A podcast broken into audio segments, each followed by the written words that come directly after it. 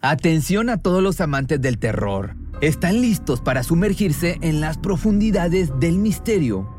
Pues les presento Archivos Perdidos, el podcast que explora las historias más escalofriantes de México. Archivos Perdidos no es solo otro podcast de horror, es una experiencia única que te lleva de la mano a través de historias como si estuvieras ahí mismo, viviendo los eventos junto con los protagonistas. La producción del podcast es impecable, con una narración cautivadora, efectos de sonido envolventes y una música que te sumerge en cada narración. Y si has vivido algo inexplicable, envía tu historia al correo archivosperdidos.genuinamedia.com y únete en este viaje a lo desconocido. Y no olvides también seguirlos en Spotify y Apple Podcast para no perderte ningún episodio. En resumen, si eres un amante de los misterios y las historias intrigantes, Archivos Perdidos es una adición, un complemento obligatorio a tu lista de reproducción.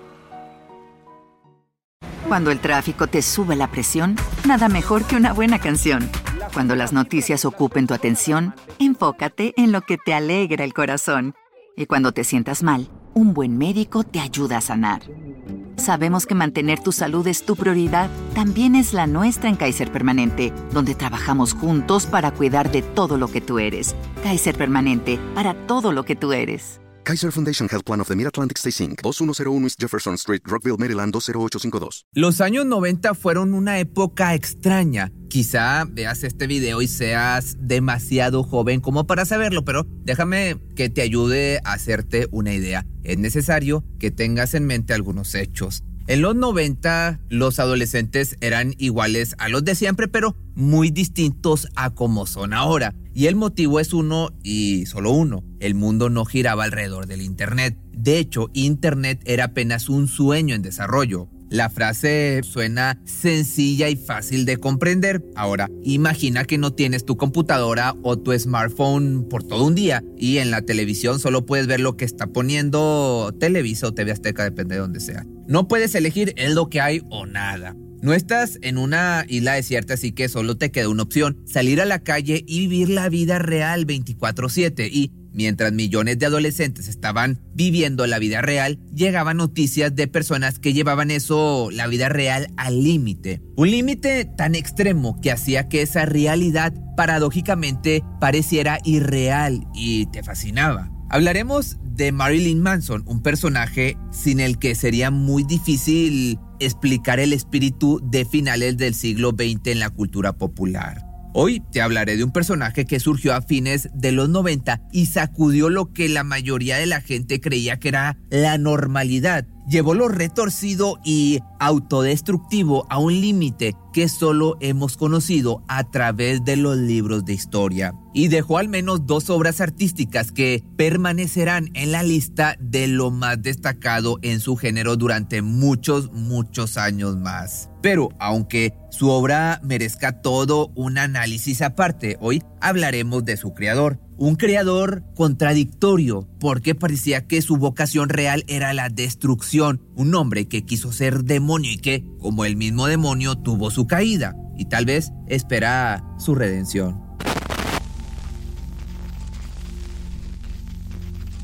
Brian Hawk Wagner nació en Canton, Ohio, el 5 de enero de 1969. Fue hijo único de Barbara Warner y Hugh Angus Warner, una familia religiosa. Por supuesto, el entorno en el que creció seguramente tuvo influencias en su arte y su vida, pero claro, está por oposición. Brian no era ni pretendía ser un obediente hijo de la fe. Asistió a la escuela episcopal donde su madre daba clases. Ahí cursó la escuela primaria para después pasar a la Heritage Christian School, ya que su padre era católico y si en algo estaban de acuerdo Barbara y Hawk, era que querían que su hijo tuviera una educación religiosa con valores y reglas claras. Sin embargo, Brian tenía una marcada predilección por lo prohibido. En una clase, de hecho, uno de sus profesores mencionó que cierta música no era apropiada y no debía escucharse. Eso actuó como un imán para la ya extraña personalidad de Brian y fue su primer amor con aquello que, según las personas de bien, entre comillas, no debía hacerse. Ya después se graduó en el año del 87 en la Glade Oaks High School y se mudó a Fort Lauderdale, en Florida, donde comenzó sus estudios de periodismo en el Broward Community College en el año del 90. La actividad de su carrera universitaria le permitió acercarse al mundo que le había dado el primer sabor de lo prohibido, la música. Es que al mismo tiempo él mismo ya había formado su propia banda y adoptó el nombre que lo acompañaría toda su carrera, Marilyn Manson, una combinación de los nombres de la actriz Marilyn Monroe y el asesino psicópata Charles Manson.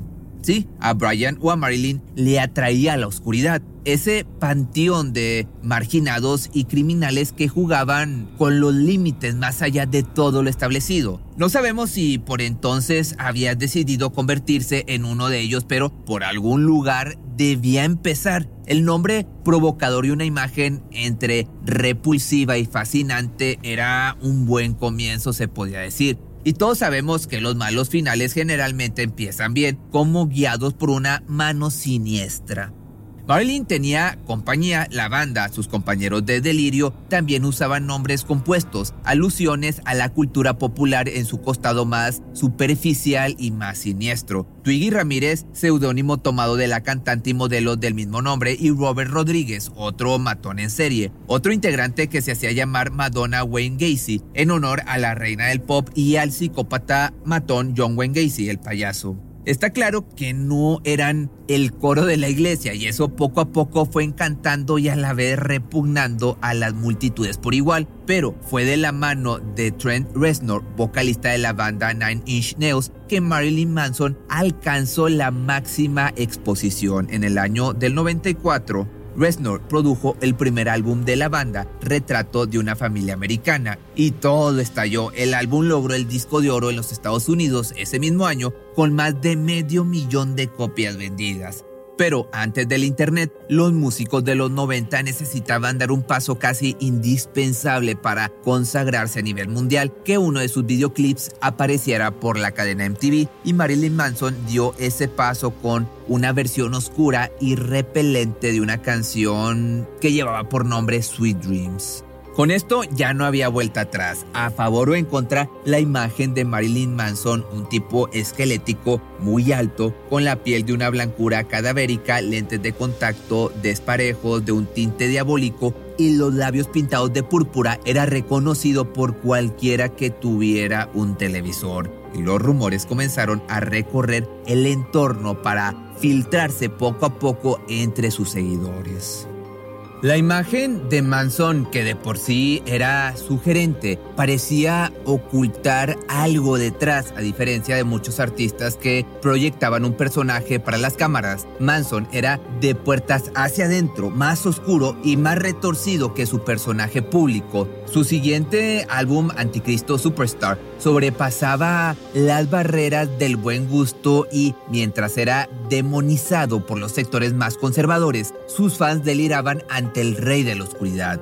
Según él mismo confesara en su autobiografía, la grabación de Anticristo Superstar fue un infierno. La causa fue el polvo blanco, ese que levanta el ánimo y se lleva tu alma, ya sabes a cuál me refiero. Manson relata que cada día en que se reunían para componer o ensayar solía quedar en la nada un grupo de seres silenciosos que se miraban con paranoia unos a los otros mientras los espejos, los sorbetes y las tarjetas de crédito se movían sin parar sobre la mesa. Nada parecía funcionar. El motor de la banda estaba muerto y se vieron obligados a encontrar un camino alternativo. El álbum estaba esperando y ellos no hacían más que consumir sustancias hasta caer rendido, despertar y volver a empezar nuevamente en un círculo vicioso. Entonces, la idea provino del mismo Manson. Comenzó a experimentar con la privación del sueño, ayudándose con metanfetamina. Después de cuatro noches sin pegar un ojo, comenzó a componer. Alternaba la privación del sueño con experimentos, lo que él llamó rituales de dolor.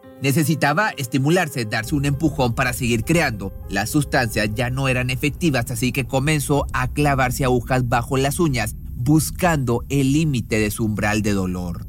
Y en medio de ese caos propio de un desequilibrado mental, compuso y grabó el que quizás sea el álbum más emblemático del metal industrial. Pero mientras su carrera musical no paraba de ascender, su espíritu se hundía más y más en una búsqueda que ni siquiera él mismo ha sido capaz de explicar de forma coherente. Mientras Manson y el resto de su banda se encontraba en Nueva Orleans, la sed de emociones fuertes los llevó a recorrer cementerios para hacer un descubrimiento que lo llenó de entusiasmo. Podían entrar en ellos libremente y, según las palabras del propio Manson, recoger huesos como si fueran fresas. ¿Para qué querían los músicos recoger una pila de huesos humanos? Es algo que no podemos imaginar, pero ellos tenían una idea muy clara una vez que tuvieron una provisión aceptable, se reunieron con unos amigos en la habitación de un hotel para realizar una especie de ritual decadente completamente antihigiénico y casi con seguridad peligroso. Cortaron y rompieron los huesos hasta convertirlos en polvo y astillas para fumárselos. El resultado fue horrible. El humo de los huesos olía a pelo quemado. Les provocó una severa irritación en la garganta y un terrible dolor de cabeza, además de dejarles los ojos inyectados en sangre. Cuando estos hechos llegaban a la prensa, los fanáticos enloquecían todavía más. Sentían que estaban frente a algo auténtico pero a la vez turbio. Una especie de dios pagano que se atrevía a liberar el salvajismo que todos ellos sentían dentro de sí, pero que no querían o no podían liberar. Era como verse en un espejo haciendo todas esas cosas que están más allá de nuestros límites. Manson vociferaba discursos anticatólicos desde el escenario, declaraba que había soñado que la humanidad sería destruida y solo él sobreviviría y sus fans le arrojaban escorpiones al escenario, la única criatura que le causaba un miedo irracional. Los integrantes entonces de la banda fueron declarados personas no gratas en 23 estados de los Estados Unidos para echar gasolina al fuego infernal de Manson, la iglesia oficial de Satán, que sí existe y está certificada como una religión legal y verdadera, lo designó como honorable reverendo. Las acusaciones más serias no se hicieron esperar. La opinión pública, agotada por las constantes provocaciones de la banda, los acusó de ser promotores responsables a través de sus discos de los asesinos de la masacre de Columbine. Un caso muy fuerte. Pero los verdaderos problemas llegarían más tarde, cuando fue acusado directamente de traspasar los límites del escenario para entrar en el terreno de lo criminal. Los años de gloria y escándalo fueron quedando atrás y Manson pasó a ser una leyenda viviente, pero el cambio de siglo y de costumbres ya no eran tan comprensivos con las provocaciones del pasado y como es algo habitual hoy en día, se empezó a desempolvar el pasado bajo una nueva luz, una luz que barrió con la oscuridad del cantante y dejó al descubierto un panorama escalofriante. En 2018, la actriz Eva Rachel Wood declaró ante un comité de Congreso de Estados Unidos lo siguiente. Mi experiencia de violencia doméstica incluyó abuso mental, físico y sexual. Hubo amenazas contra mi vida, manipulación psicológica, lavado de cerebro, despertarme siendo abusada y la peor parte, rituales enfermizos de atarme manos y pies para ser torturada mental y físicamente hasta que mi abusador sintiera que ya le había demostrado mi amor. Pero, ¿qué llevó a esta mujer a hacer estas declaraciones? Se trataba de una audiencia para la aprobación de una ley en favor de las víctimas de abuso que, como te puedes dar cuenta, Manson y Eva Wood fueron pareja y aunque durante estas declaraciones la actriz no mencionó a Manson, varias miradas y no pocos dedos apuntaron hacia él. Poco tiempo después la actriz lo confirmó, había sido privada de su libertad, intoxicada, abusada y torturada por el cantante por Manson. Todo habría comenzado cuando el equipo de Manson la contrató para la grabación de un videoclip. El contrato incluía una escena de intimidad simulada, pero una vez frente a las cámaras, la simulación quedó atrás o quedó a un lado y Evan, que en ese entonces tenía 19 años, fue abusada frente a todo el equipo. En ese momento Manson tenía 38 años, ya estaba peluchón. De alguna manera acabaron siendo pareja, como no lo sé. Y ese primer encuentro fue apenas un ejemplo de lo que sería la relación. La seriedad de las acusaciones fue contundente. tanto que al parecer muchas más víctimas de Manson se atrevieron a hablar y contar sus trágicas experiencias a manos del músico. Otra actriz, por ejemplo, Esme Bianco, una de las figuras de la serie Game of Thrones, se sumó a la denuncia. Bianco mantuvo con el músico una relación de dos años y contó el infierno que vivió durante ese tiempo. Fue mordida, cortada, azotada y hasta electrocutada sin su consentimiento, además de sufrir varios abusos. El fin de la relación ocurrió tras un episodio extremo, cuando la actriz tuvo claro que su vida corría peligro. Luego de una discusión, Manson comenzó a perseguirla con un hacha mientras iba abriendo agujeros a golpes en las paredes al tiempo que gritaba terribles amenazas de muerte. En el año 2021, las denuncias se fueron acumulando. La modelo Sarah McNally, Ashley Morgan y Ashley Walters contaron ante la prensa y la justicia experiencias muy similares, sin contar un número indeterminado de denuncias anónimas. Aunque la carrera de Manson estaba muy por debajo de sus años de gloria, las consecuencias fueron inmediatas. Su discográfica se apartó de la promoción de su último trabajo y anuló el contrato. Su manager renunció y se cancelaron las participaciones de Manson, las que había acordado en dos series de televisión también su música fue cancelada de muchas estaciones de radio. El artista, por su parte, emitió un comunicado oficial negando las acusaciones. Si bien no negó los hechos, se dio a entender de que habían sido actividades consensuadas por ambas partes. Obviamente, mi arte y mi vida han sido durante mucho tiempo imanes para la controversia, pero estas afirmaciones recientes sobre mí son horribles distorsiones de la realidad. Mis relaciones íntimas siempre han sido con consentimiento mutuo y con personas de ideas afines. Es la verdad independiente de cómo y por qué algunas personas ahora eligen tergiversar el pasado. Palabras del cantante. Aún así, Manson decidió bajar su perfil y prácticamente desaparecer de la escena pública. Se realizó un allanamiento en su domicilio y aunque se encontraron objetos relacionados con prácticas de este tipo de intimidad que le gustan los golpes y los fetiches, aparte de sustancias tóxicas y de este grupo controversial de los alemanes de la Segunda Guerra Mundial. Pero lo que realmente, aparte de todo esto, lo que realmente impactó fue algo que apareció en todos los relatos de las víctimas, la llamada habitación de las chicas malas. La vivienda de Manson había sido la sede de un sello discográfico. Manson la había modificado como para poder vivir ahí, pero bueno, parte de las instalaciones quedaron intactas como el estudio de grabación. Entre esas instalaciones había una pequeña cabina de vidrio insonorizada que utilizaba para grabar música electrónica. Esa cabina fue conservada y modificada por el músico para convertirla en una especie de celda de confinamiento. En ella solía encerrar a sus novias o parejas ocasionales cuando, según su criterio, no se portaban bien. Ahí las dejaba durante horas sin comer, beber o ir al baño, muchas veces atadas de pies y manos, por supuesto, contra su voluntad.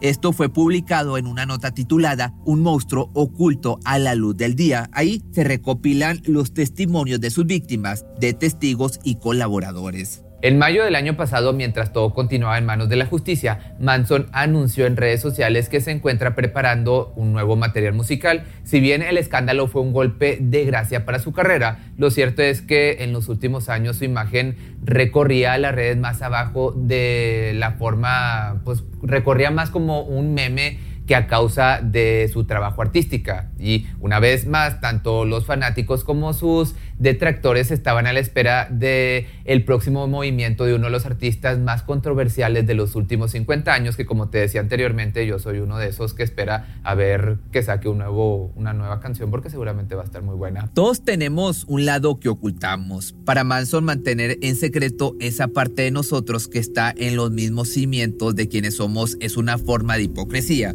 Pero aquí la pregunta es, ¿esta persona es brutalmente sincero o está desequilibrado? Desde luego que las acusaciones que pasan sobre él están más allá de toda discusión. De esto no se puede decir nada. No hay excusas para dañar o abusar de otros seres humanos. Pero la pregunta es aquí, ¿hay en él, en su arte, una verdadera filosofía del caos? ¿O se trata solamente de un complejo sistema de excusas para buscar confundir el bien y el mal para satisfacer sus caprichos personales? No sé, es una pregunta que yo te hago. De igual manera, sea cual sea el caso, la verdad es que ha fascinado a millones de seguidores desde hace décadas. Filosofía o perversión, podemos cerrar este viaje con dos frases célebres que vienen al caso. Ahí te van. En primer lugar, la del poeta francés Charles Baudelaire que dice lo siguiente, la mayor astucia del demonio es hacernos creer que no existe. La segunda, que parece aplicarse a Manson como si hubiera sido escrita pensando en él, es la del filósofo alemán Friedrich Nietzsche, que dijo en su libro lo siguiente, más allá del bien y del mal. Si miras largamente al abismo, el abismo acabará por devolverte la mirada. Nos vemos el día de mañana en un nuevo video. Pero si te gustó este video y quieres que haga la biografía o te cuente la historia de algún cantante o un artista, déjame aquí abajo tus comentarios y con gusto lo hago. ¿No se merece tu familia lo mejor? Entonces, ¿por qué no los mejores huevos? Ahora, Egglands Best están disponibles en deliciosas opciones. Huevos clásicos, de gallina libre de jaula y orgánicos de Egglands, que ofrecen un sabor más delicioso y fresco de granja que le encantará a tu familia. En comparación con los huevos ordinarios, Egglands Best contiene la mejor nutrición como 6 veces más vitamina D, 10 veces más vitamina E y el doble de omega 3 y B12. Solo Egglands Best. Mejor sabor, mejor nutrición, mejores huevos. Visita egglandsbest.com para más información. ¿Te preocupas por tu familia? Entonces, ¿por qué darles solo huevos ordinarios cuando pueden disfrutar de lo mejor? Egglands Best, los únicos huevos con ese delicioso sabor fresco de granja, además de la mejor nutrición, como 6 veces más vitamina D, 10 veces más vitamina E y 25% menos de grasa saturada que los huevos regulares, además de muchos otros nutrientes importantes. Así que, dales los mejores huevos. Egglands Best, mejor sabor, mejor nutrición, mejores huevos.